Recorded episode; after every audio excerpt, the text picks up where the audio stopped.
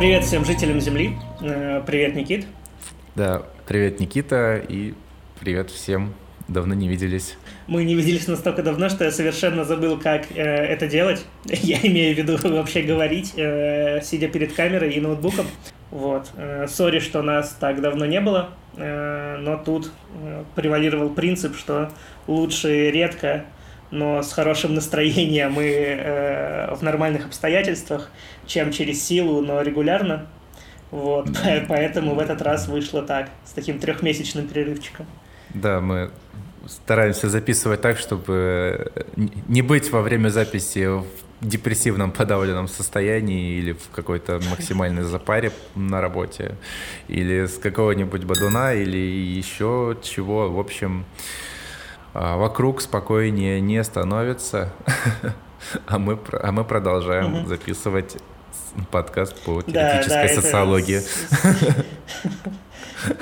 Среди казней египетских, там между какой-то третьей и второй, э, запишем подкаст по прагматической социологии. Вообще наш подкаст это такой островок уюта и какого-то такого эскапизма научно-теоретического, где можно просто на минутку отключиться или на пару часов, скорее на пару часов даже, да, и послушать что-нибудь uh-huh.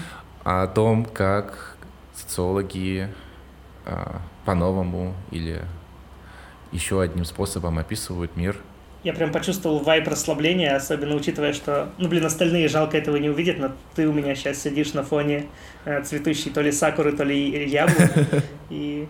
Э, а ты можешь тыкнуть на запись. Хорошо. В общем, мы э, взяли статейку 2013 года, написанную каким-то вообще безумно большим коллективом авторов – Стоит да. один раз, э, один раз за подкаст это сделать, чтобы отдать честь авторам, чью работу мы будем обсуждать. Это Яник Барт, э, Демьен де Блик, э, Жан-Филипп Эртан. Кстати, извиняюсь, если я неправильно произнесу некоторые думаю, французские имена либо фамилии. Да. Эрик Ланьо, Сириль Лемье, Доминик Линар, Седрик Моро де Беланг, Картин Рами и Дани Тром и э, объединяет их, помимо того, что они французы, угу. э, то, что они все относятся к прагматической школе социологии. И все эти фамилии для меня, по крайней мере, новые, я о них не знаю. Но есть фамилии, которые да, вы наверняка знаете. Те, кто нас слушают, точно знают. Это Бруно Латур и Мишель Колонда, а потом э, Люк Болтанский и ТВНО, да, Лоран ТВНО. Вот, мы о них уже записывали выпуски, у нас э, где-нибудь там, наверное, всплывет подсказка. Э, по Латуру у нас было про про... У нас был выпуск по Латуру Соци... по пересборке социального, да, пересборке а также социального. по куче мелких его статей э, где отдельные какие-то фрагменты да. теории описывались. Да, типа Мишель Колон там про Гребешков да. было, да, у нас. Люк Болтанский да. и... Кажется, Ф. Ф. Кепелла, он с другим автором был. Кепелла, да. Да, Кепелла, Ф. Кепелла. Они писали про, а, про капитализм, вот эта толстенная книга, которая у нас в трех выпусках. Или да, «Новый вышла. дух капитализма». «Новый дух капитализма», да. И, и Лоран Тевено, мы, кажется, конкретно его отдельные работы не брали, но они с Люком Болтанским в соавторстве дофига чего сделали вместе. И по этим да, фамилиям... Ну и мы в отдельных да. выпусках упоминали их совместную теорию градов оправданий. Да, э, да.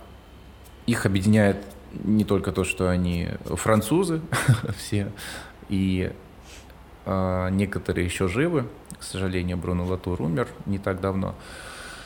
Вот. И они, э, как ни странно, как ни странно, относятся, их относят э, к одному направлению в социологии, называемое прагматическое. Даже как бы несмотря на то, что работы Латура скорее такие антропологические, да, а Люка Болтанские скорее больше социологические, даже выходящие там на макроуровень, но они следуют единым принципам, единой методологии, и они, об этом мы поговорим сейчас. Это довольно классная штука, на самом деле. Я прошел, знаешь, э, все эти все стадии принятия, столкнувшись с этим направлением еще в университете, когда было а такое а, отрицание да, сначала, что такого не mm-hmm. может быть, потом гнев просто меня ужасно бесило от подачи Латура. Да, мы даже когда, по-моему, записывали выпуск по пересборке социального, у тебя там все равно еще оставались еще тогда, несколько да. пунктов, по которым ты бомбил. Да-да-да. Да, потом, потом все-таки пришло смирение, принятие, и можно даже сказать любовь, потому что пока что я ничего ближе в эпистемологическом и, и онтологическом, наверное, смыслах я не встречал. А я бы хотел, наверное, знаешь, обрисовать какую-то общую, общую рамку, а потом уже немножко углубляться в подробности, если согласен с таким mm-hmm. планом. С точки зрения запоминания и понимания лучше выделить несколько компонентов, чем перебирать просто калейдоскоп там огромного количества понятий и терминов. Mm-hmm. Центральным я бы выделил, наверное, понятие испытания. И как бы общество — это в целом такая система совокупность испытаний. А, они могут быть связаны между собой, могут быть по отдельности, могут происходить случайно или нет. И испытания — это процедуры какие-то регламентированные, либо нет, в частном порядке, либо какие-то массовые, которые а, проверяют способности, компетенции людей, решают, нормальные они или ненормальные с точки зрения того испытывающего. Подходят они к, к тем обязанностям или к тем э, ролям, которые им будут назначены. И в процессе испытаний можно обнаружить всякие сбои, всякие затруднения, противоречия, ограничения на действия, какие-то моральные дилеммы, могут возникать споры по поводу испытаний, по поводу того, как они устроены. И вокруг этого в основном все, в принципе, выстраивается. Социальная критика а, и подозрения в каких-то скрытых интересах. Из принципов, там два таких принципа а, крупных, а мы по них поподробно расскажем, это методологического безразличия и эпистемологической симметрии. Они, в принципе, похожи немного. Под, ну да, они, да? в принципе, отчасти сами за себя как будто говорят, но все не так однозначно с ними, как э, кажется на первый взгляд. Вот я единственное, прежде чем, наверное, мы перейдем прям к подробному описанию каждого конкретного там принципа, а вообще сами авторы свою мысль развертывают через 10 как бы вопросов, условно говоря, которые они задают прагматической социологии, и отвечая на эти вопросы, они и показывают отдельные как бы ее аспекты, но все равно, мне кажется, важно подчеркнуть, что и сами авторы об этом говорят, что это все равно как бы текучий процесс в том плане, что э, они как бы презентуют нам э, видение прагматической социологии, во-первых, свое, пути коллективное, mm-hmm. во-первых, зафиксированное на какой-то момент времени, а это там, по-моему, 13-й да, год. Да. около того или даже чуть да, раньше. Да, да. 13-й перевод и был 19 если обратиться как бы да, если обратиться даже к конкретным э, социологам этого направления, типа Латура, Латура вообще сам с собой спорит каждую последующую свою книгу, да, да, ну, спорил. Э, и поэтому, как бы, и сами авторы тоже не до конца консистентны. Это скорее попытка зафиксировать некоторое состояние на определенный момент времени, но, в принципе, кажется, что в сущности выделены в этой статье настолько, как бы, абстрактны, что внутри них, э, ну, они наименее, наверное, угу. подвержены какому-то устареванию, в плане того, что они ну, наиболее существенные как бы, для ну направления. да, такая, можно сказать, что не подвержены эрозии эти принципы, потому что они достаточно фундаментальны. Ну, да. Один из таких главных базовых принципов, от которых стоит, по-моему, как бы ну, вообще стартовать в понимании о том, что такое вообще прагматическая социология, это утверждение следовать за акторами. То есть исходить из действия. Из первопричина и самая главная вещь в прагматической социологии это действия конкретных акторов. При этом акторами может быть что угодно, и под действиями не только предполагается а, действие людей. А, по взаимодействию, по высказываниям, mm-hmm. по там, физическим контактам. В отличие от многих предыдущих социологов, которые как-то пытались вывести структуру социального действия или типа того, э, оно всегда было довольно атомарным, в том плане, что можно было выделить вот факт единого совершившегося действия и приписать его какому-то конкретному субъекту. Э, здесь же, скорее, действие, оно как будто бы чуть-чуть распылено между mm-hmm. системой акторов, между какой-то сетью, Э, и никогда нельзя сказать, кто конкретно является непосредственным субъектом в каждом конкретном случае, угу. по крайней мере, без какой-то тщательной декомпозиции. Э, и действие скорее является ну, производным в каком-то плане, в том плане, что, э, например, когда, ну, какой-то банальный пример приведу, вот мы с тобой сейчас записываем подкаст, но это не я записываю подкаст, и ты записываешь подкаст. Это мы включили ноутбуки, э, которые тоже в каком-то смысле являются здесь действующими лицами. Mm-hmm. Есть еще ноутбук, который у меня отдельно записывает звук, этот микрофон, э, камера, которая стоит передо мной. Программное обеспечение. Нам помогает да. все это сделать интернет. Э, программное обеспечение, интернет, который вообще позволяет нам друг друга сейчас слышать.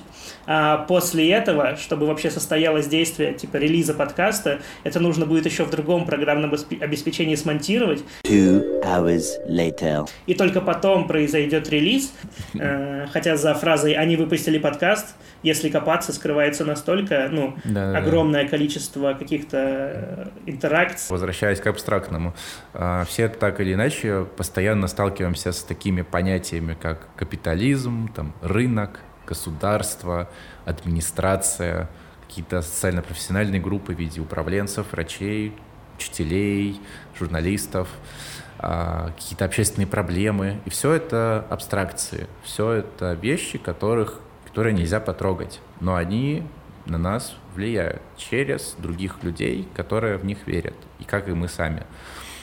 И механизм воплощения этих вещей, этих слов, этих идей в, в жизнь происходит через практики, через конкретную рутину, через конкретные вещи, которые окружают людей, выполняющих эту рутину.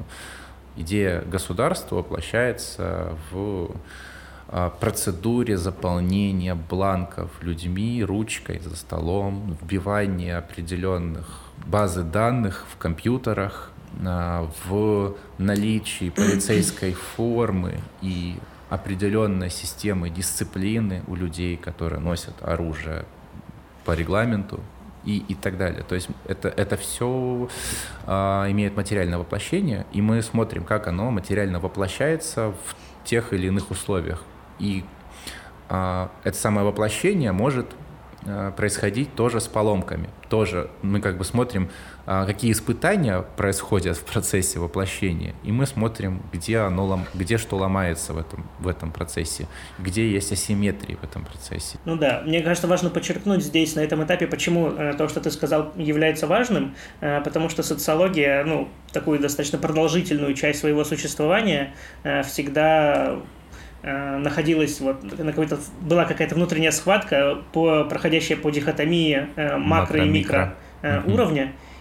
Да, и часть социологов, ну, если угрублять, утверждала, что есть, например, некоторые глобальные структуры или системы, или какие-то, ну, тоже довольно большие объекты, То, большие в плане спор, охватывания да. какого-то объема явлений, Э, например, ну, там, типа как капитализм, то есть да, да, настолько огромная всеобъемлющая, всеобъемлющая конструкция, э, под которую попадает столько наблюдаемых явлений, что э, не сосчитать. Вот, с другой стороны, есть такие, типа, микросоциологи, которые в большей степени фокусируются на каких-то взаимодействиях э, довольно локальных, просто взаимодействия в малых группах, э, либо какие-то рутинизированные практики, достаточно нерефлексивные тоже, uh-huh. на uh-huh. уровне, где можно взаимодействовать face-to-face, где ты, условно говоря, видишь э, какое-то небольшое количество акторов, они взаимодействуют и выстраивают свою э, повседневную э, какую-то жизнь.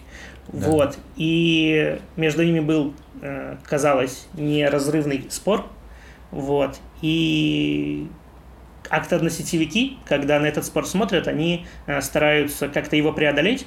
И в данном случае их преодоление э, связано с тем, что они, в принципе, не отрицают наличие обоих слоев – но они стирают некоторую иерархизированность между ними в том плане, что для них как бы они больше фокусируются тоже на э, микроуровне, они смотрят на конкретные mm-hmm. действия э, конкретных авторов, э, акторов, э, извиняюсь, но потом они не просто забивают на какое-то более глобальное объяснение или вписывание в глобальные структуры, а они как раз наоборот через э, детальное описание, но большого количества э, действий разных акторов пытаются, как муравьи, э, прям проследить весь огромный путь выстраивания того, что в конечном итоге и выливается в капитализм, или и выливается в государство, и выливается в класс, выливается в какую-то э, партию, организацию. Да здравствует революция! То есть они... Да, то есть они по факту не стараются просто ввести понятие, там, не знаю, существует три типа цивилизаций, и давай просто расписывать такой тип, второй тип, третий тип, все, все общества всех времен вписываются вот просто в три категории. Нет, они бы на этом месте просто проследили Есть талассократия и телурократия. дискурсы.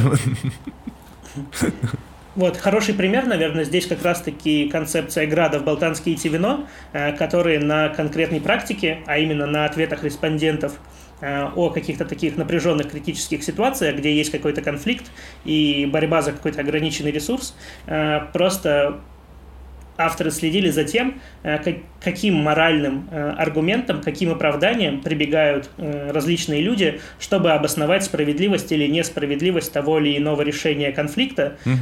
И из этого анализа всех полученных вариантов они старались выписать, какие в целом разные способы обоснования справедливости существуют, а не городить и пытаться под э, свою собственную какую-то выдумку подписать все существующие. Да, ну это такой индуктивный а, метод авторы... от частного к общему обобщению, да. агрегирования.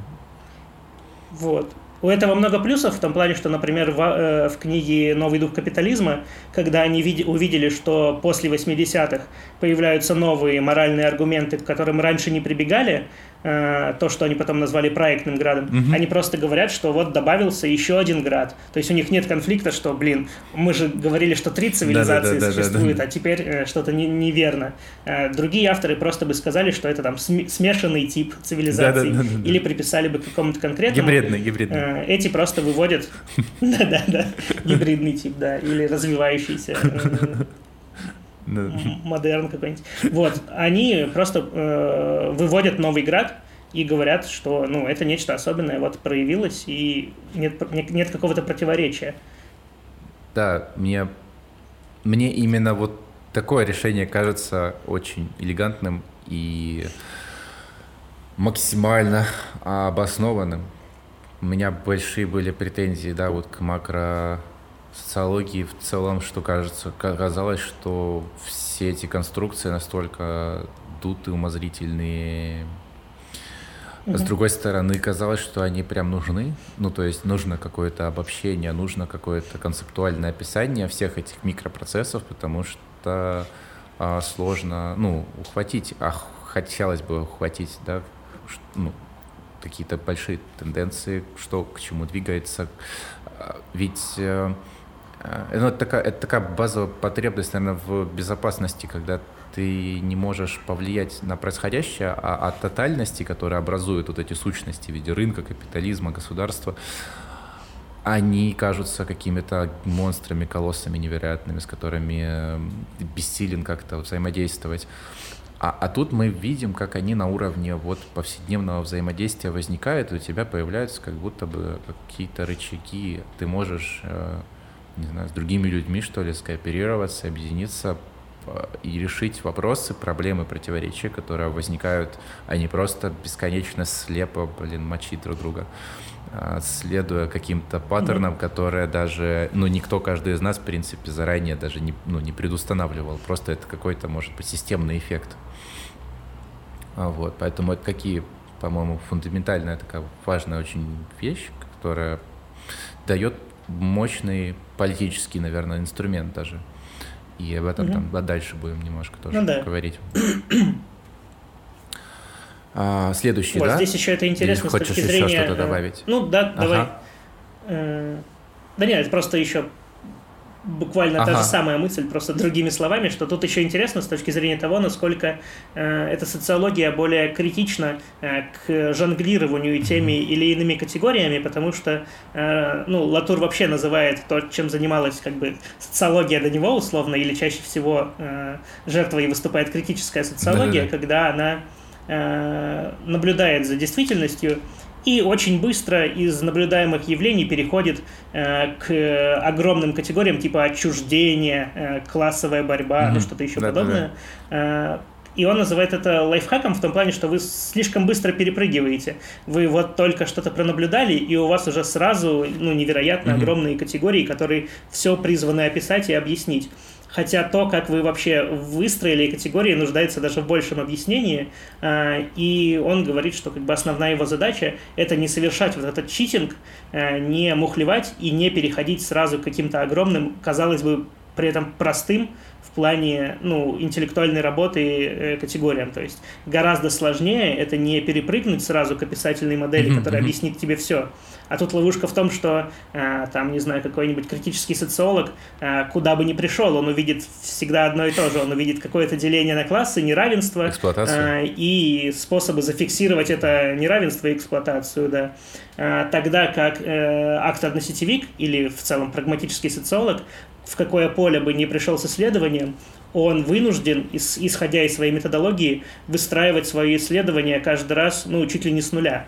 Э, не, не с самого нуля, потому что у него все же есть какой-то базис, э, хотя бы понимание mm-hmm. того, как ему э, делать исследования. Но всегда нужно проходить путь с самого нуля, не, а не приходить со своими изначальными установками о том, как в этом поле все устроено.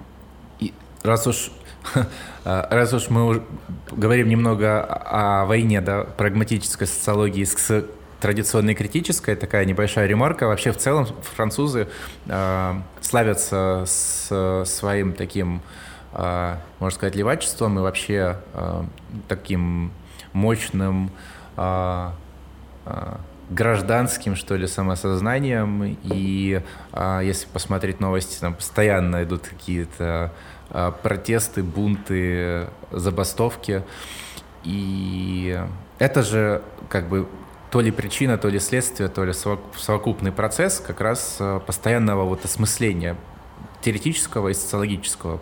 В этом плане социология ну, довольно популярна во Франции на бытовом уровне, а, а не как у нас какой-то эксклюзив для особо интересующихся.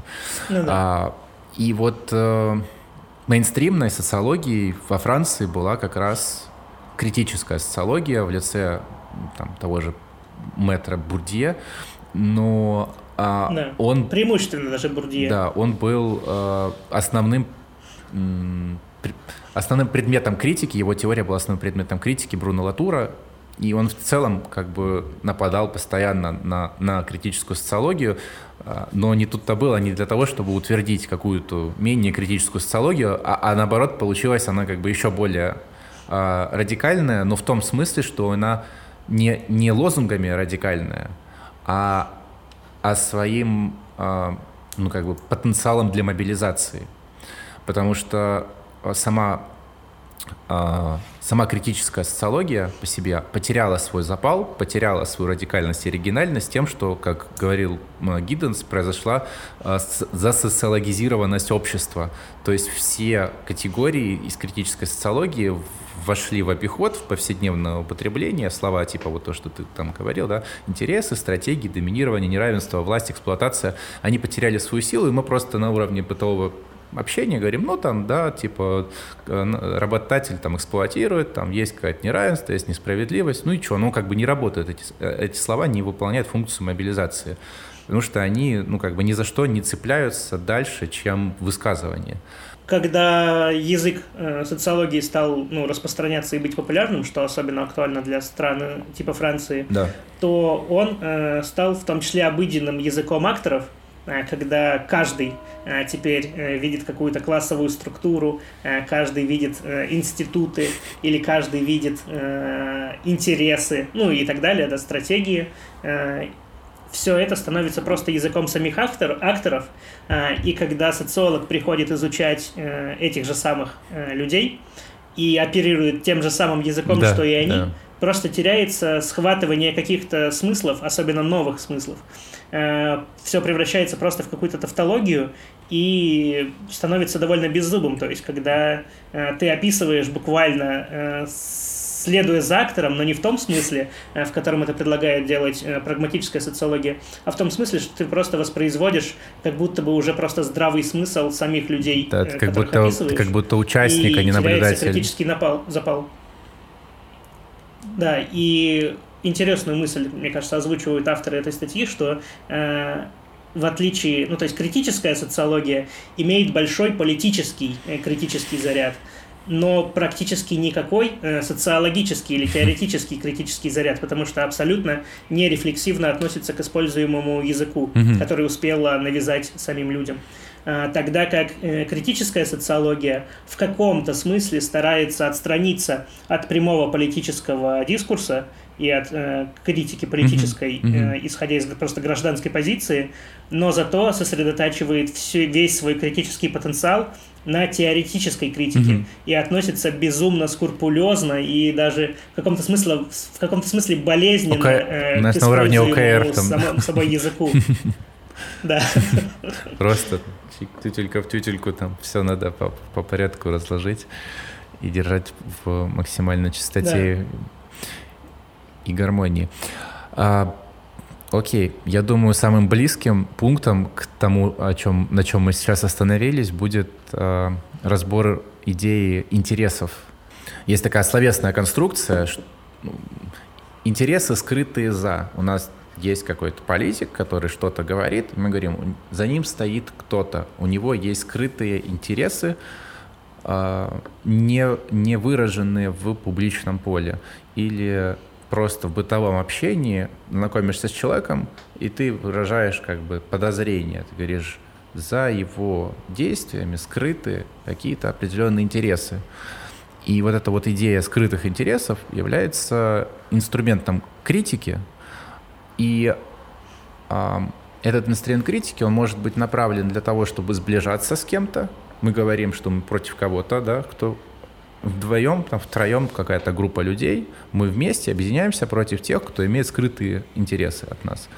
А, или наоборот, мы дистанцируемся, обозначая кого-то, кто имеет скрытые эти самые интересы. И социолог вместо того, чтобы эти приписывать э, в скрытость каких-то интересов, он смотрит сам акт приписывания э, этих интересов другим. То есть как конструируется а, как происходит конструирование критики через вот эти высказывания? Хотел подчеркнуть еще, что а, ну, многие э, социологические статьи, но не столько социологические, сколько вообще практика угу. разыскивания вообще скрытых интересов, она же сводится к такой, э, ну, то есть это понимается как некоторое как раз-таки объяснение процессов из разряда «смотрите, вы видите, что э, политик выступает за э, более экологичную политику в отношении бла-бла-бла» или что-то еще, или там э, он выступает за ту-то этническую группу, за э, замораживание какого-то этнического конфликта, без разницы. Э, вам кажется, что он выступает вот э, во имя интересов этой группы или во, им, во имя каких-то принципов там справедливости. Но на самом деле, и я вам это как э, там опытный социолог хочу сказать, политический эксперт. Э, это его личные интересы как политического агента. Он хочет набрать на этом политические очки, заработать денег, получить финансирование, пролоббировать что-то в своих интересах. Э, и это и есть типа объяснение. Вы думали так, но на самом деле все заключается в иной картине, и это очень часто граничит с такой э, конспирологической теорией, э, и отличие конспирологии от э, такой э, левой критической социологии Ос... довольно тонкое. Да. Вот. Э, и как раз-таки акторная сетевая теория и прагматическая социология в целом, она настаивает на том, чтобы забыть об объяснении, как о процессе разоблачения чьих-то скрытых интересов. Э, в том, не в том плане, что мы вообще должны перестать думать о том, какие конкретные цели преследуют акторы, а в том цели, что сама вербализация или скрытие э, тех или иных целей, интересов, скрытых мотивов – она является частью выстраивания какой-то э, структуры, э, частью выстраивания какой-то сети, и в зависимости от разных ситуаций люди либо проговаривают эти мотивы, либо нет, либо пытаются разоблачить кого-то в этих мотивах сами акторы, и мы должны за ними следовать, в том числе, как они друг друга разоблачают, выстраивая свои собственные сети. То есть в данном случае просто мотивы – это лишь часть Э, часть общей структуры, которую мы пытаемся наблюдать и описывать. А следующий пункт, наиболее, по-моему, тоже связанный с предыдущим, это про симметрическое отношение к, к отношениям власти. То есть у нас есть как, какой-то э, какая-то диспозиция, какое-то столкновение на уровне э, там, испытаний на уровне э, взаимодействия тех, кто обладает властью, и теми, кто властью не обладает или обладает меньшей властью. И э, прагматический социолог э, всегда держит в уме э, тот факт, что данные отношения власти всегда могут э, перевернуться. То есть это не то чтобы необратимый процесс. Это значит, что из текущих конфигурации власти а, невозможно до конца с уверенностью точно утвердить, э, какой будет ну, новая итерация, какая будет конфигурация властных отношений, следующий шаг. Это такая как бы принцип недетерминированности отношений, отношений власти. Угу. Таким образом мы становимся как бы более свободны от маркера там эксплуатирующий и жертва, а ты смотришь на участников ну, политического да, процесса еще... как на ну, не то чтобы равных, ну, то есть они, они методологически равные, но мы понимаем, что у них соотношение сил разные. Ну, в любой другой момент они могут перевернуться. И мы смотрим, каким образом обеспечиваются данные позиции, чем они подкрепляются и что может быть использовано для того, чтобы эти позиции перевернулись. Ну да, тут, э, мне кажется, важно подчеркнуть еще диспозицию, что, условно говоря, опять-таки, вот это соломенное чучело классической э, критической социологии всегда рисует э, картину таким образом, что у нас есть какие-то заранее заданные теории, принципы, по которым люди делятся на различные классы, э, упаси mm-hmm. господи, там просто средства производства, или там более сложные, типа разные объемы того или иного капитала, типа mm-hmm. экономического, социального, культурного и так далее – и мы приходим, значит, замеряем э, эти цифры каким-то образом, операционализируем эти объемы капитала и говорим, что вот, вот эти, типа, более э, верхние слои э, социальной стратификации, это более нижние. И дальше продолжаем изучать э, то, как они взаимодействуют. Тогда как э, акторно-сетевая теория или там прагматическая придет, и она попытается, по крайней мере, более чистым взглядом взглянуть и проследить, как э, обе акторы выстраивают отношения друг с другом и какие типы зависимости вообще наличествуют, потому что э, глупо предполагать, что те, кто располагается как описывают их как бы критическая социология более верхние классы, что они полностью не созависимы с нижними, да. в том плане, что есть законодательство, э, которое их ограничивает, есть деловая этика, есть э, профсоюзы. Эти самые испытания, ну, то есть, это, эти самые испытания, да.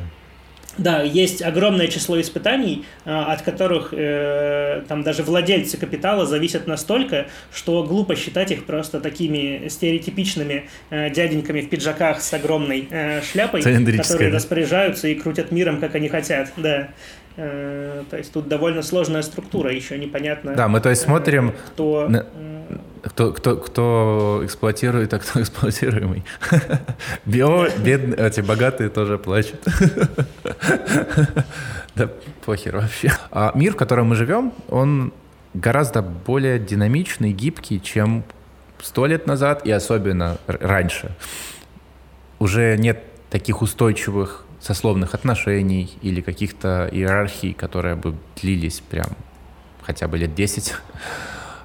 Все очень сильно быстро меняется, и для этого нужны новые инструменты, нужны новые методологические подходы, нужна современная социология, которая может с этим работать. И прагматическая социология, она такой является, она довольно гибкая, и она смотрит на механизмы принуждения, противостояния или уклонения от этих, от этих принуждений вспомнилась просто мысль вот из того, что ты сказал, э, Латура как раз-таки в пересборке социального о том, что э, когда он критиковал э, обычную социологию, очень сильно разошелся, он на каком-то этапе себя остановил и, и сказал, что, ну вообще на самом Какой-то деле... момент начал себя резать если бы мир просто. был устроен так, что... Если бы мир был устроен так, что как бы все группы уже собрались, все акторы уже обрисовались, все политические институты уже выстроились, и все замерло, э, все просто перестало двигаться и стало mm-hmm. константным и статичным, вот тогда можно прийти с классической социологией, у которой есть свои понятия, и она хорошо сработает. Она хорошо выполнит свою роль и все объяснит. Но покуда мир э, бесконечно изменяющийся и очень стремительно и все более ускоряющийся, это, ну, просто любая сборка социологической теории в классическом смысле, она просто устаревает на следующий день. Вы только как-то смогли концептуализировать постмодерн, как постмодерн стал просто мемом и шуткой, э, неактуальной абсолютно и так далее. Э, а как раз-таки прагматическая социология позволяет как бы постоянно э, оставаться более-менее на острие, потому что в зависимости от объекта исследования она все равно каждый раз начинается заново. Да, да. И это влияет ну, на, на все, все на любые вообще концептуализации, какие были вообще в истории социологии. И один из центральных тоже вот социализация. А, то есть мы привыкли к, к социализации как в форме пассивного потребления акторами или там индивидами э, тех, тех э, конструкций, э, э производимых э, социальными институтами и норм, э, которые просто как бы спускаются, а акторами пассивно воспринимаются.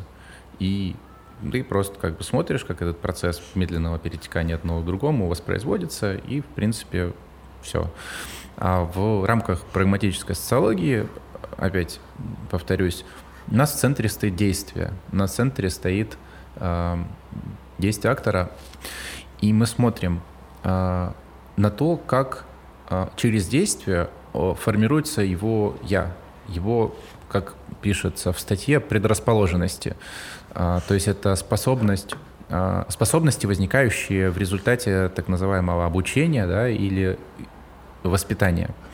И вот, проходя эти испытания, э, выполняя, производя действия, акторы формируют какую-то личность. Она минуется множественной. Почему множественная? Потому что действия сами по себе, они э, в противоречивой среде и сами по себе часто противоречивы. Люди, в принципе, противоречивые существа.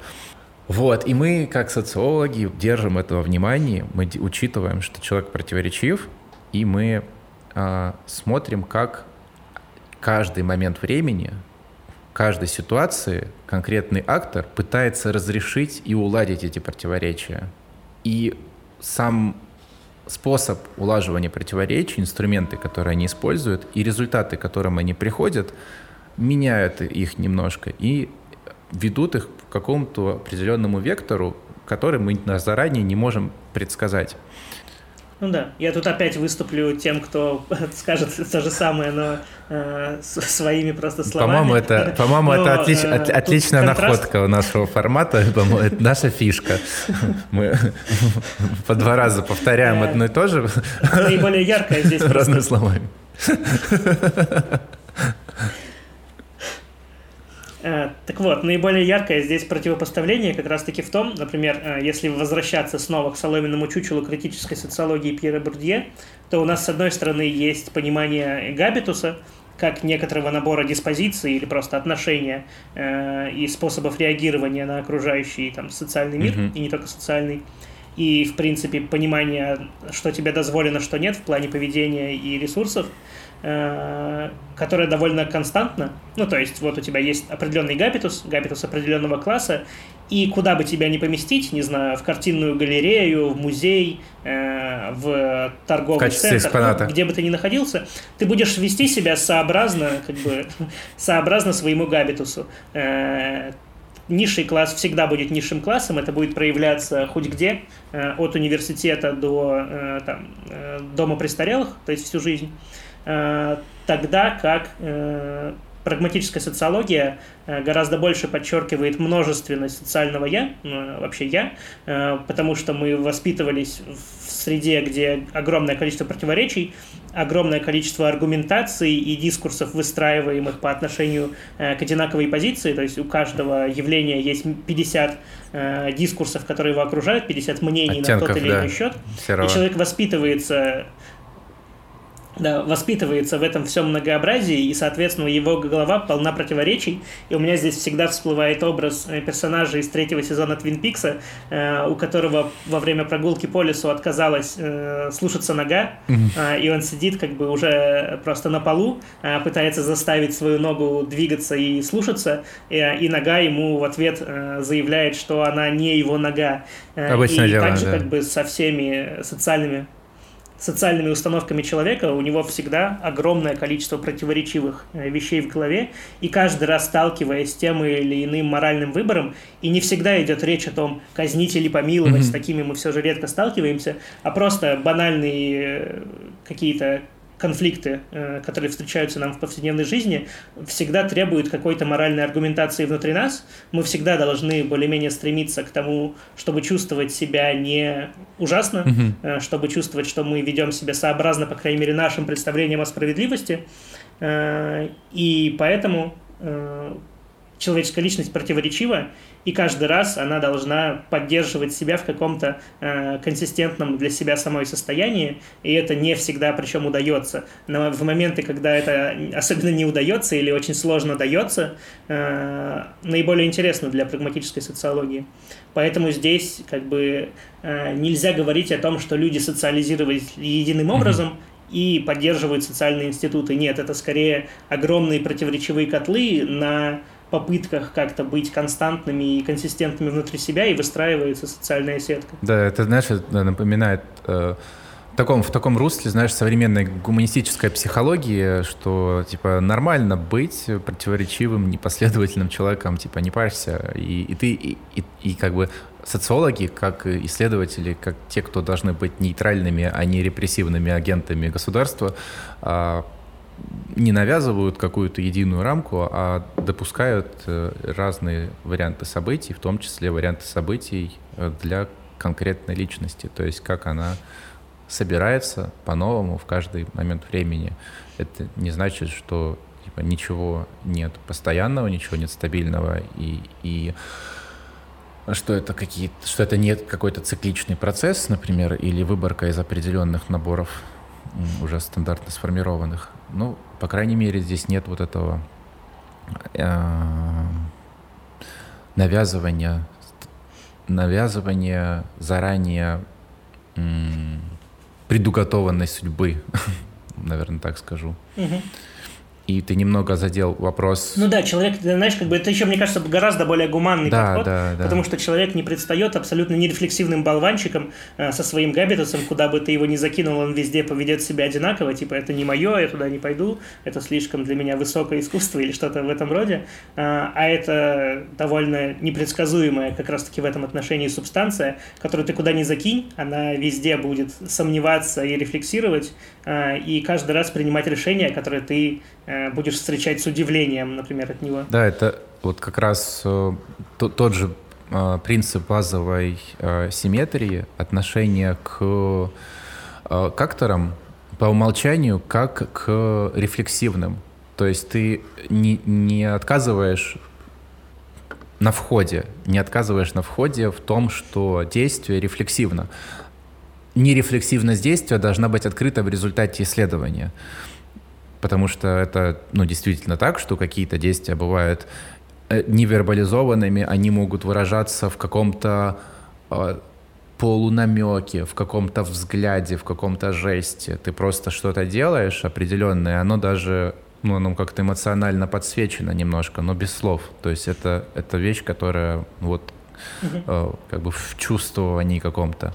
А есть максимальный уровень рефлексии. Это стратегическое поведение, которое обычно проявляется в публичной политике, в публичной полемике, когда ты выходишь на какие-то дебаты, когда ты выходишь на площадь, когда ты взаимодействуешь с группой людей, ты заранее все, ну, желательно, ты, если хочешь добиться своих целей, если, если ты рациональный агент, ты хочешь добиться своих целей, ты планируешь э, свои высказывания, планируешь э, реакцию, готовишься, у тебя максимально отрефлексированная, проработанная, продуманная речь э, с отработкой возможных возражений, с отработкой непредсказуемых, как бы ты пытаешься предсказать непредсказуемые ситуации, это такой как бы спектр рефлексивности. И вот мы как социологи по умолчанию предполагаем, что человек все обдумывает, а потом уже проверяем, как это устроено на самом деле.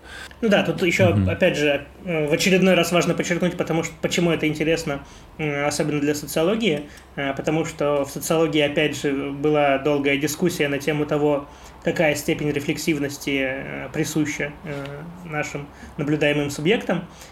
И были, как всегда, крайние позиции. На одной как бы, стороне, на одной чаше весов позиция полной не нерефлексивности, mm-hmm. когда мы просто, условно говоря, воспроизводим э, усвоенные паттерны в процессе социализации э, и действуем как такие болванчики, как рожки из-под мороженого, которые просто загружены э, разной начинкой, и начинка от нас не зависит. Э, и с другой стороны, там какая-нибудь теория рационального выбора, где субъекты предстают такими, знаешь, в экономическом как будто бы э, понимании э, супер рациональными мыслящими субъектами, которые бесконечно как находятся в экономической в теории обычно, да, как-то методологический индивидуализм да, да. Как-то это определяется. Когда... Да-да-да, вот э, Homo economicus, да, да, да. вся вот эта вот э, штука, э, и то есть постоянно идет расчет, постоянно идет взвешивание рисков э, и бенефитов и так далее.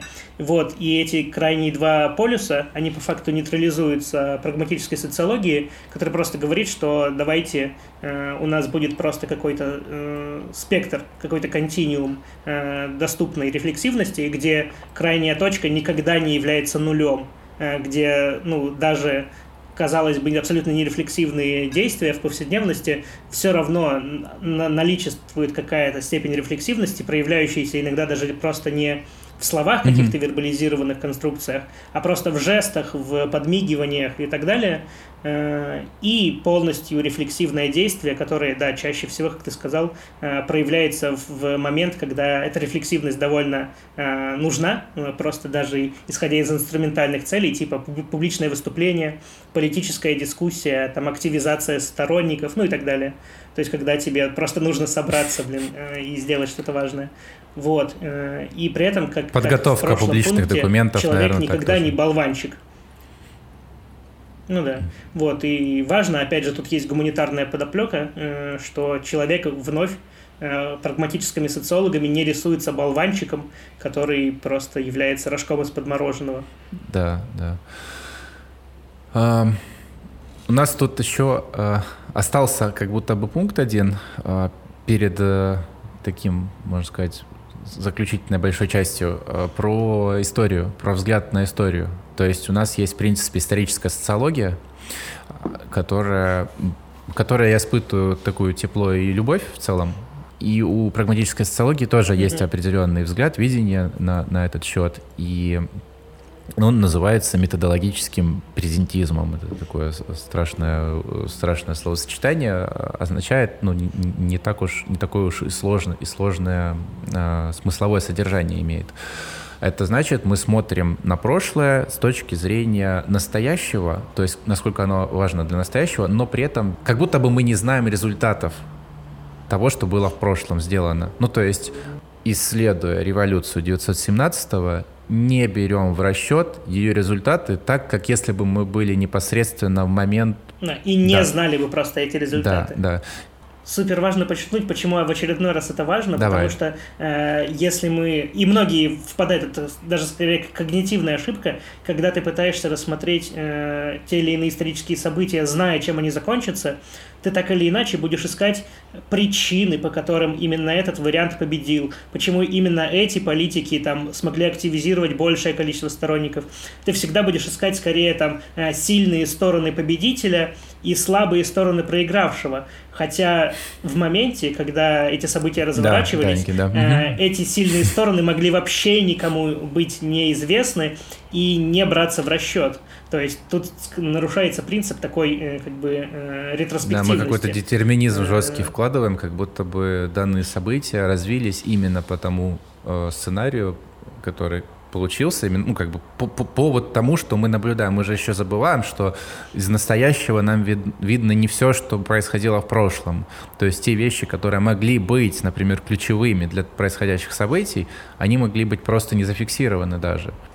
Ну да, и я, вот я еще привел пример, как бы как будто бы очень локальный, типа там какие-то политики победили, какие-то проиграли, мы не увидели э, там сильные и слабые стороны, но это в целом была большая проблема истории на каком-то этапе, когда, например, э, успехи в развитии западной цивилизации, а именно конкретных каких-то э, стран Западной Европы, э, считались просто логичной точкой развития абсолютно любой цивилизации, э, и процесс модернизации там э, других стран, mm-hmm. в том числе восточных, рассматривался как просто там, ну, некоторые препятствия или нарушения, некоторые лаги на пути э, к такому же самому абсолютно результату, э, что, ну, довольно колониальное мышление. Ну да, так вот. даже в названиях там работ, там у Эйзенштадта, да, там срывы модернизации, он как бы предполагает уже, что был какой-то процесс, да. который сорвался почему-то. Хотя модернизация, как бы, нельзя да. дважды условно в одну и ту же реку войти. Цивилизации, которые, цивилизации, которые условно должны пройти модернизацию, они существуют в условиях уже модернизированных стран, соответственно, они уже не в тех условиях, которые были те предыдущие. Потому что есть взаимное опыление, которое совсем по другому пути может повести тех, кто в процессе этой модернизации. То есть это уже не тот процесс, который был mm-hmm. и не может быть тем же. Ну да, да. Как минимум, э, страны модерна никто извне не пытался модернизировать. Ну, то есть не было паттерна, э, по которому прошли западные страны, потому да, что да. они, собственно, создали этот паттерн, что уже кардинально другая ситуация. Вот. Да, европейские монархи такие, пора нам модернизироваться, надо, значит, развивать промышленность, чтобы а, достичь высоких экономических показателей. Вот. Э, что еще интересно, э, когда мы, например, изучаем ну, то есть в отношении темпоральности там же не один пункт, вот, который мы озвучивали, там э, несколько разных. Э, вот то, что мы озвучивали, самый, наверное, важный. Но также, в принципе, когда ты изучаешь, например, современность, что mm-hmm. все же чаще, чем обращение к исторической социологии в рамках прагматической, ты должен смотреть на прошлое, в том числе так, э, как на него смотрят изучаемые тобой э, сейчас э, да. акторы. В том плане, что события, и мы это видим просто невооруженным взглядом, события прошлого постоянно реконструируются в настоящем. Они постоянно выступают в нужном той или иной сетке свете. То есть события прошлого это тоже не какая-то константа, от которой мы можем выстраивать свое поведение. Мы также используем и мобилизуем прошлое, чтобы поддерживать свои э, там, мысли, действия в настоящем и выставлять все в нужном нам свете. То есть прошлое это тоже некоторая такая конструкция, которая постоянно ре рекомбинируется и пересоздается. И надо не упускать это, что о каком прошлом идет сейчас да, речь. Да. Э, нужно э, также смотреть, какое прошлое сконструировано, помимо того, чтобы смотреть, какое настоящее, настоящее. Э, конструируется за счет этого прошлого. Синситуевина. Что-то перешли на белорусский. А, в этом а, методологическом... Я так понимаю, самый важный пункт ты считаешь самым важным пунктом ты считаешь, я так понял, э, релятивизм. А, ну, я, я хотел добавить еще момент, что э, к этому методологическому презентизму э, прилагается как бы, строгая его версия, э, она близко к этнометодологии, что мы не залазим в прошлое до тех пор, пока сами акторы в него не залазят. То есть то, что ты сказал, э, только еще как бы с ограничением, что мы, в принципе, его еще не, да, мы его, в принципе, не трогаем э, до тех пор, пока сами акторы его не будут, не потрогают. Вот. А, а генеалогический как раз он более такой мягкий. Мы, мы сами смотрим исторически, как э, по цепочке могут быть э, могут развертываться те или иные испытания, те или иные институты, как они, э, то они, ну, какие из них оказались невостребованы, например, э, испытания, а какие, наоборот, пережили, пережили э, определенные события и дошли до наших времен. Э, мне понравилось, что выделяются такие формы, как будто бы а, не, не, ну, совсем не классические для, наблюда для наблюдения, для считывания, как э, развлечения, например, созерцательных практик, там, созерцание пейзажей, как они отличаются между собой в, в тех или иных культурах, наблюдения, там, не знаю, за звездопадами, какие-то коллективные там формы вот, реакций и, и эмоциональных откликов кого-то может возмутить, например, расследование о коррупции, а общественность мог, может разъяриться до, тех, до, до такой степени, что а, выйдет а, какое-то нечислим, нечислимое миллионы людей на улицу, и а, а, коррупционера снимут с должности. А, а где-то это будет принято как бы, ну, само собой разумеющееся дело. Ну, типа, ну, ну да, ну так типа царь, цари, цари должны жить в замке. Ну да, типа, да, ну, типа а что э, мы можем сделать? Ну, То есть эти формы, формы реакций, они имеют историческую какую-то тоже подоплеку, имеют э, какие-то какую-то историю, и мы можем к ней таким, пользуясь генеалогическим методом, обратиться, посмотрев, как это развивается, пользуясь всеми названными ну, ранее принципами, не забывая о них, чтобы не э, попасть снова в ловушку, э, которую попадают там макросоциологи исторического характера, когда мы как раз придумываем какие-то конструкции, а потом пытаемся, как прокрустово ложе, загнать акторов, подгоняя под теорию. Вот, да, и э, теперь уже любимый, любимый спорт, вот как бы мы все вот это вот э, назвали, мы, мы об этом всем поговорили, и как будто бы кажется, что это какая-то максимально релятивистская вообще история, э, что типа ничего нет надежного, ничего нет э, устойчивого, все текучее, все переменчивое, нет истины. И, и в целом авторы угу. как бы говорят и да, и нет. Как бы мы, в принципе, мы оба.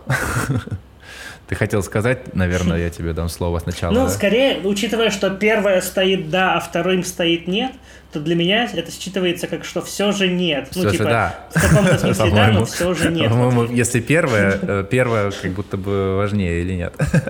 Видишь, как не знаю, мне кажется, когда, когда первым ставят да, а потом нет, у меня это всегда воспринимается как конструкция э, ага. через но. Ага, ага. Э, а оно всегда... Никогда не важно, что mm. идет до но, как бы всегда Какой главное, вывод, что после да. но. А мне как будто, типа, знаешь, как это встречают по одежке условно, там что-то, что первое запомнится, что было первое сказано, а, а дальше ты уже, типа, уснул под конец. А, хорошо, э, если переходить к примерам, да, да? И да, в этом случае, в этом случае, да, это, да, это мы релятивисты. Э, да, и почему мы релятивисты? Потому что э, проходим, мы, мы, мы, мы э, стандартно проходим тест э, на релятивизм, э, э, если нас спрашивают, а, а вот э, вы вот социологи, да, хорошо, а вот, например, вам нужно исследовать Аль-Каиду, да, или там не нацистов каких-нибудь, или, да, нацистов. или просто нацистов. Или вам нужно исследовать э, тех, кто осуществлял геноцид в Руанде. Или тех, кто делает женское обрезание, особенно девочкам маленьким, да. Или тем, кто пытал военных там в Алжире, в Ираке, не знаю, на Кубе, где угодно. Как вы будете подходить? Ну, короче, когда вас ставят вот в эту дилемму, когда вы вынуждены э, попытаться э, обрисовать свое отношение к тому, кто заведомо считается ну, злом во плоти. Э, как, да. бы, э, как бы мы берем консенсусных, консенсусное зло, то есть то, что по умолчанию всеми более-менее принято как зло, и как мы, применяя симметричный подход, будем относиться к этому узлу. И прагматические социологи отвечают, мы э, не, мы с порога, опять-таки, мы с порога их не, э, не лишаем рефлексивности.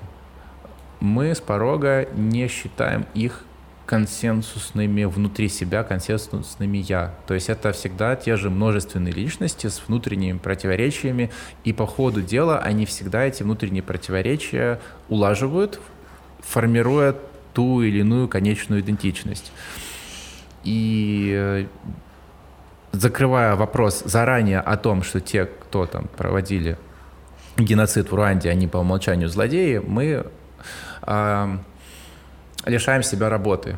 Э, мы, на, нам надо развернуть эту ситуацию и посмотреть, как происходило то, что мы называем геноцидом, какие были произведены действия, какие были подписаны, не знаю, там документы, какие были произведены высказывания, да, ну, общем, и искать противоречия одно же, за как... одним, одно за одним, и смотреть, как в каждом противоречивом акте были приняты решения.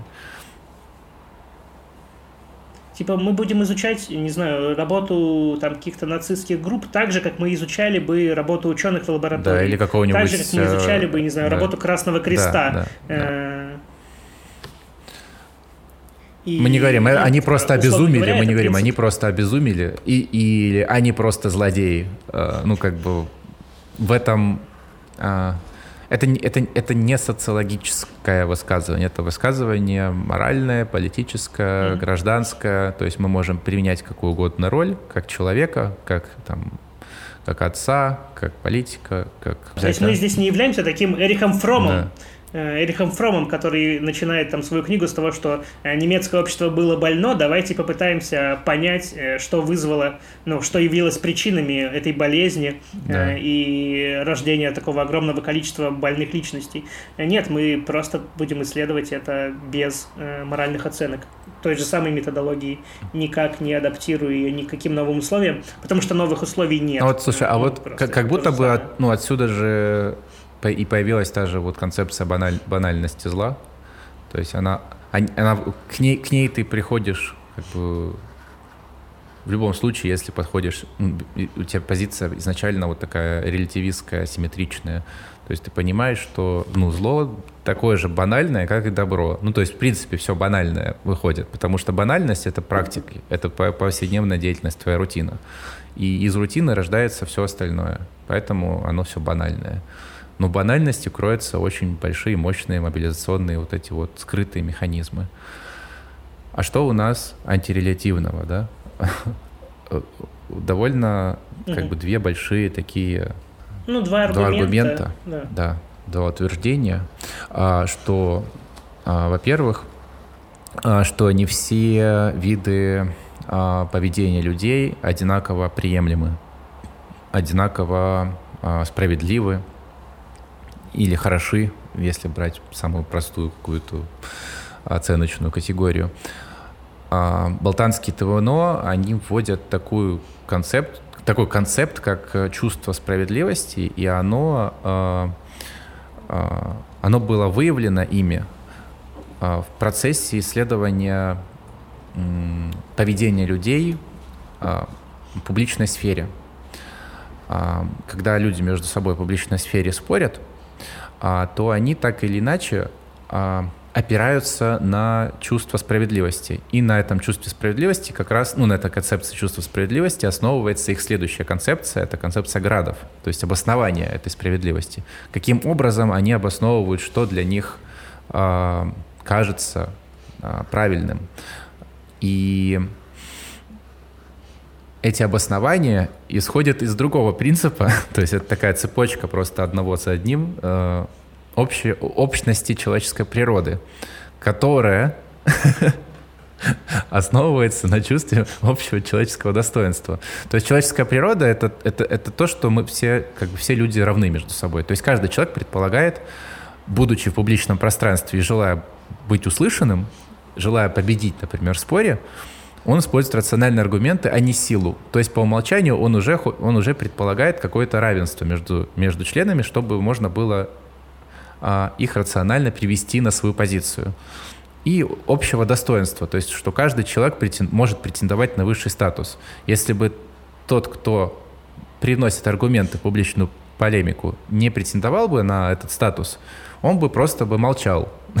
Но так как у него есть чувство справедливости, и он желает э, привлечь на свою сторону больше людей, он опирается и использует какие-то ну, аргументы. Он пытается что-нибудь изобрести, чтобы убедило всех окружающих. И вот как бы вот эти выявленные вещи, они как будто бы являются каким-то фундаментальным, неизменным и константным. То есть не, это не, не релятивизм. То есть это какая-то такая типа довольно мощная, устойчивая штука. То есть чувство справедливости, угу. общность человеческой природы, общее достоинство.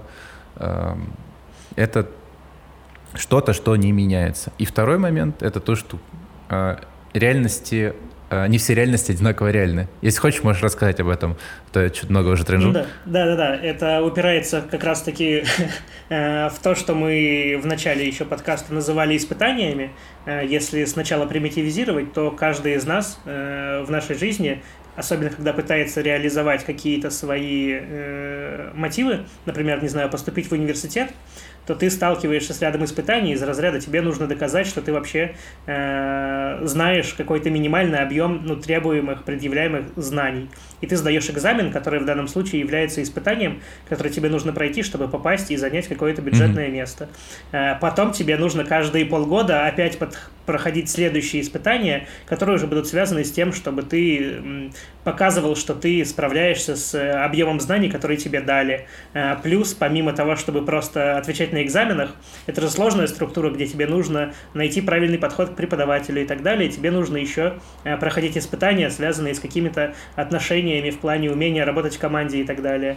Политик, чтобы там занять какое-то место, должен собрать, ну, в зависимости от ситуации системы, ну, например, необходимое количество mm-hmm. подписей, чтобы продемонстрировать, что он вообще является хоть кем-то Э, представляемым э, политикам, потом пройти процедуру там э, каких-то выборов, возможно, муниципальных, да, и каждый раз, реализуя какой-то свой потенциал и свою претензию на ресурс, ты сталкиваешься с испытаниями. Но в моих примерах это все всегда были люди, э, человеки, которые что-то делали. Но все общество и любой его элемент сталкивается с испытанием, э, в том числе идеи или свои представления о реальности. Например, э, там религиозная концепция, она тоже в современности сталкивается с рядом испытаний, в том плане, что к ней предъявляют какие-то аргументы, пытаются найти или не найти, подтвердить или опровергнуть какие-то тезисы. Э, научная картина мира вообще внутри себя содержит э, безумное количество испытаний в том плане, что ты, э, когда пишешь научную работу, даже по гуманитарной дисциплине или по социальной, есть куча формальных требований к твоей э, работе. Ты должен пройти защиту работы, ты должен получить какое-то количество рецензий mm-hmm. на свою работу, ты должен потом выйти, публично выступить с ней, чтобы ее защитить, э, ты должен пройти проверку на антиплагиат. Э, и чем больше уровень работы, то есть чем выше там от э, бакалаврской до кандидатской, э, требования и испытания все нарастают и усложняются, чтобы получившееся в итоге э, научное там утверждение оно было валидным с точки зрения выстроенной системы. А, и тут как раз-таки мы подходим э, к тезису о том, что не все реальности э, одинаково как бы круты, одинаково равны. Далеко ты забросил. Э, как раз-таки и... Ну, мне так вот показалось. Когда мы подходим к этому, мы видим, что некоторые представления о реальности начинают проигрывать э, некоторые испытания другим э, представлениям mm-hmm. реальности. И так, например, э, картина мира о том, что там Земля крутится вокруг Солнца, а не наоборот, она на каком-то этапе так или иначе при развитии науки начнет проходить большее число испытаний, чем обратная концепция, и поэтому эта реальность как будто бы чуть более близка ну, к некоторой настоящей как бы реальности, да, да. по крайней мере в нашем э, понимании, а соответственно некоторые реальности более реальны, а значит они не равны между собой, а значит мы не до конца релятивисты, потому что для такого э, кондового э, релятивиста как бы все реальности э, равны, да. и есть такой типа анархизм. Э, Онтологический анархизм, да, нравится это название, но, но подход не очень.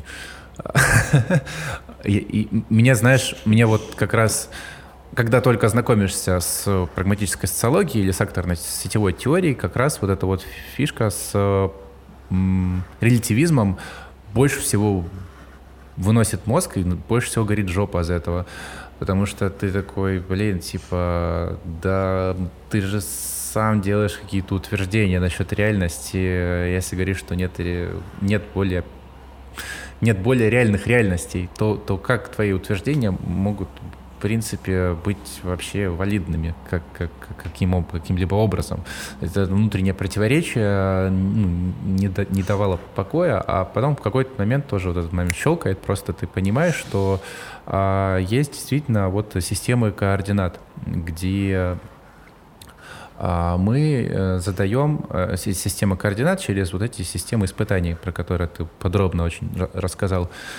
И в рамках наших конкретных потребностей, почему прагматическая, да, мы прагматически подходим к, к как бы исходя из практики, то есть мы смотрим, за, зачем нам вообще знание о, о мире, а, в котором а, у нас Земля вращается вокруг Солнца.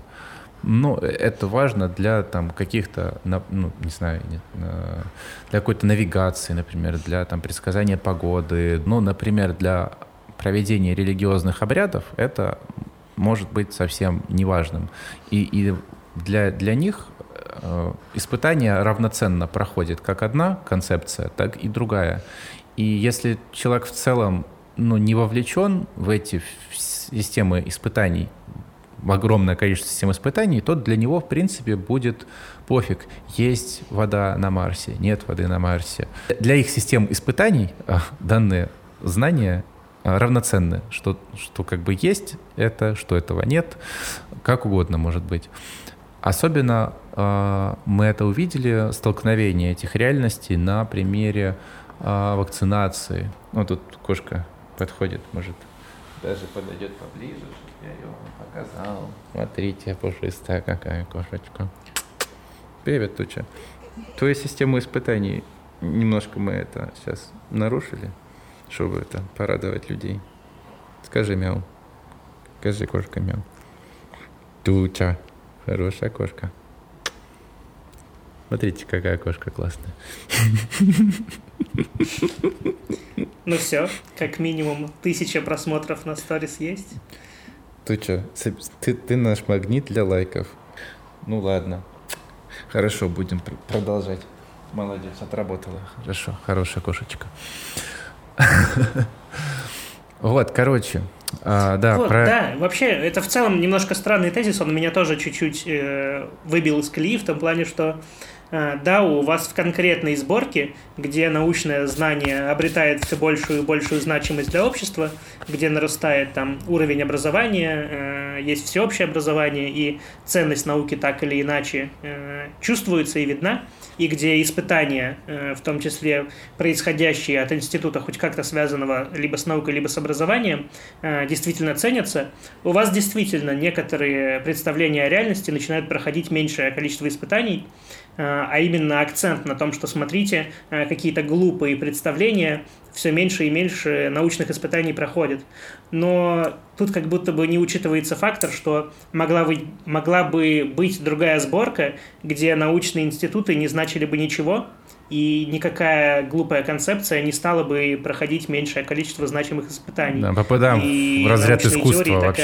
Это просто красиво, типа, и пофиг, ну как бы, да. что ты скажешь. Да, соответственно, вот это вот э, вот эта вот формула о том, что некоторые реальности менее реальны, э, да, но это не значит, что более научные или какие-то такие крепкие, как нам сейчас кажется, реальности да. действительно крепче. Нет, это как раз-таки соотношение, что реально, а что менее реально, э, может меняться в зависимости от более принятых, более легитимных типов испытаний в данном конкретном И вот это разнесение, вот я для себя вот какой-то такой тоже примеряющий внутри меня момент понял, что а, важно вот как бы не только а, большим прям, ну, типа, серьезным открытием то, что есть действительно, да, разные реальности. Каждая реальность предполагает разный набор испытаний с какими-то критериями оценки силы и методов измерения, но и еще то, что а, есть такой элемент мошенничества в этом, что иногда подменяют одни испытания другими, а, или одни системы измерений другими, или а,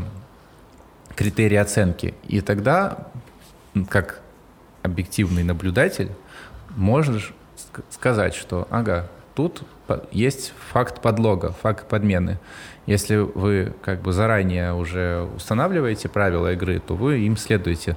У меня-то вообще по отношению к этому пункту есть такая мысль, что для меня-то вообще нету ничего такого, чтобы быть релятивистом в том смысле, в котором они заявляют это в пункте «да», э, потому что э, ну, это не что-то, что, мне кажется, сейчас требует такого огромного количества оправданий. Вот, поэтому я этот аргумент читал скорее просто ради такого интереса наблюдателя. Для меня здесь нет моральной дилеммы, и э, слово релятивизм для меня не является да. ругательным каким-то. И... Э, но у тебя, я знаю, да, другая Нет, позиция, ну, не знаю. Была раньше. Я хочу единственное, что сказать вот в рамках критики, что тут главное не путать свойства мира со свойством самой дисциплины. То есть, э, по-моему, как раз прагматическая социология релятивна, потому что она допускает любые исходы. А то, что мир не релятивен, который мы наблюдаем, не делает саму прагматическую социологию нерелятивной. То есть люди, да, следуют э, чувству справедливости, mm-hmm. но это не значит, что это чувство справедливости является свойством прагматической социологии. То же самое про выбор типа реальности. А, точнее, что одни реальности более реальны, чем другие, это не значит, что это свойство прагматической социологии. Это просто э, свойство того мира, в который э, попал в данном случае в, в прицел наблюдателя. А критический потенциал, последний раздел, а, вообще про ответственность социолога за его позицию, его высказывание.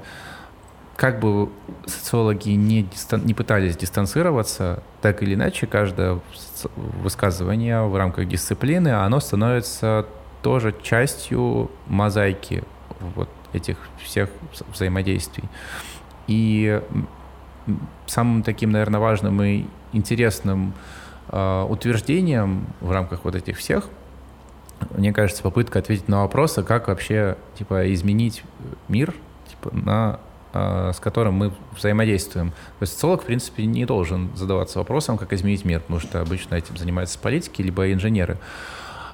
Но делая высказывание, ты все равно так или иначе влияешь на мир. Поэтому быть честным и ответственным, по крайней мере, перед самим собой, что ты влияешь на мир, нужно. И, соответственно, ты думаешь, ага, хорошо, окей, если я влияю на мир, то как бы мне так влиять, чтобы минимально вредить?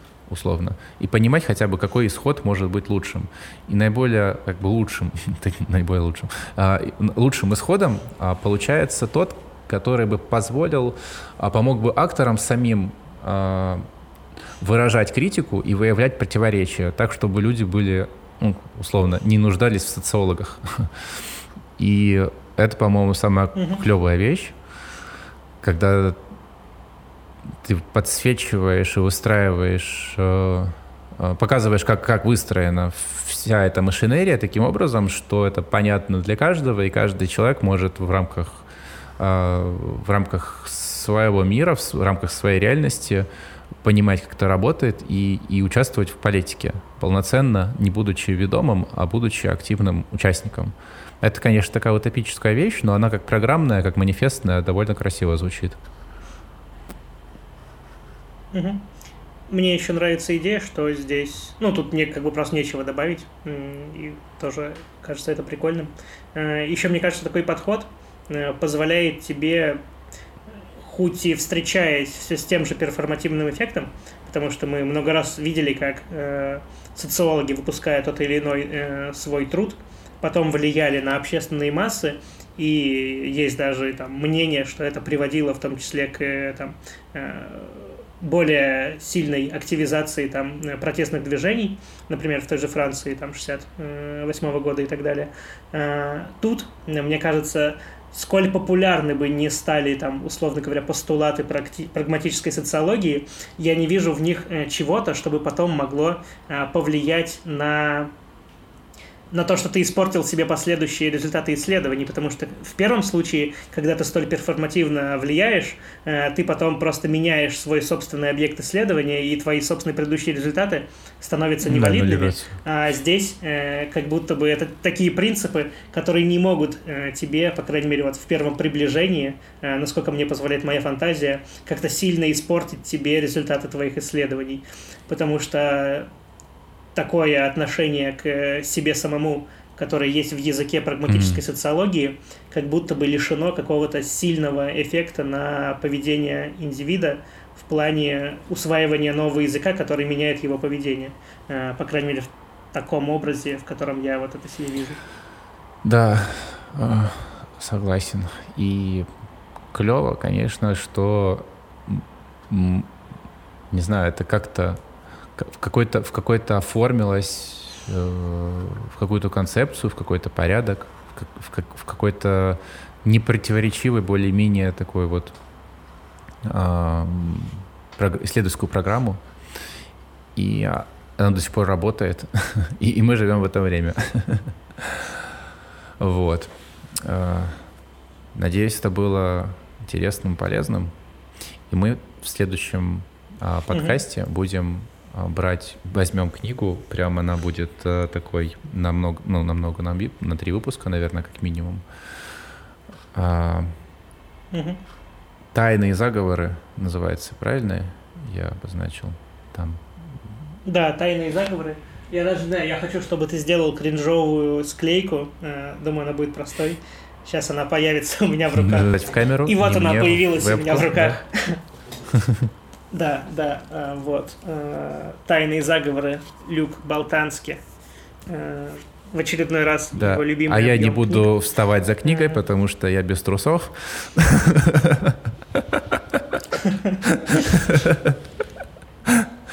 А, тайные заговоры, да, и в ней как раз применяется весь вот этот а, арсенал, э, в общем, перечисленных э, признаков прагматической социологии.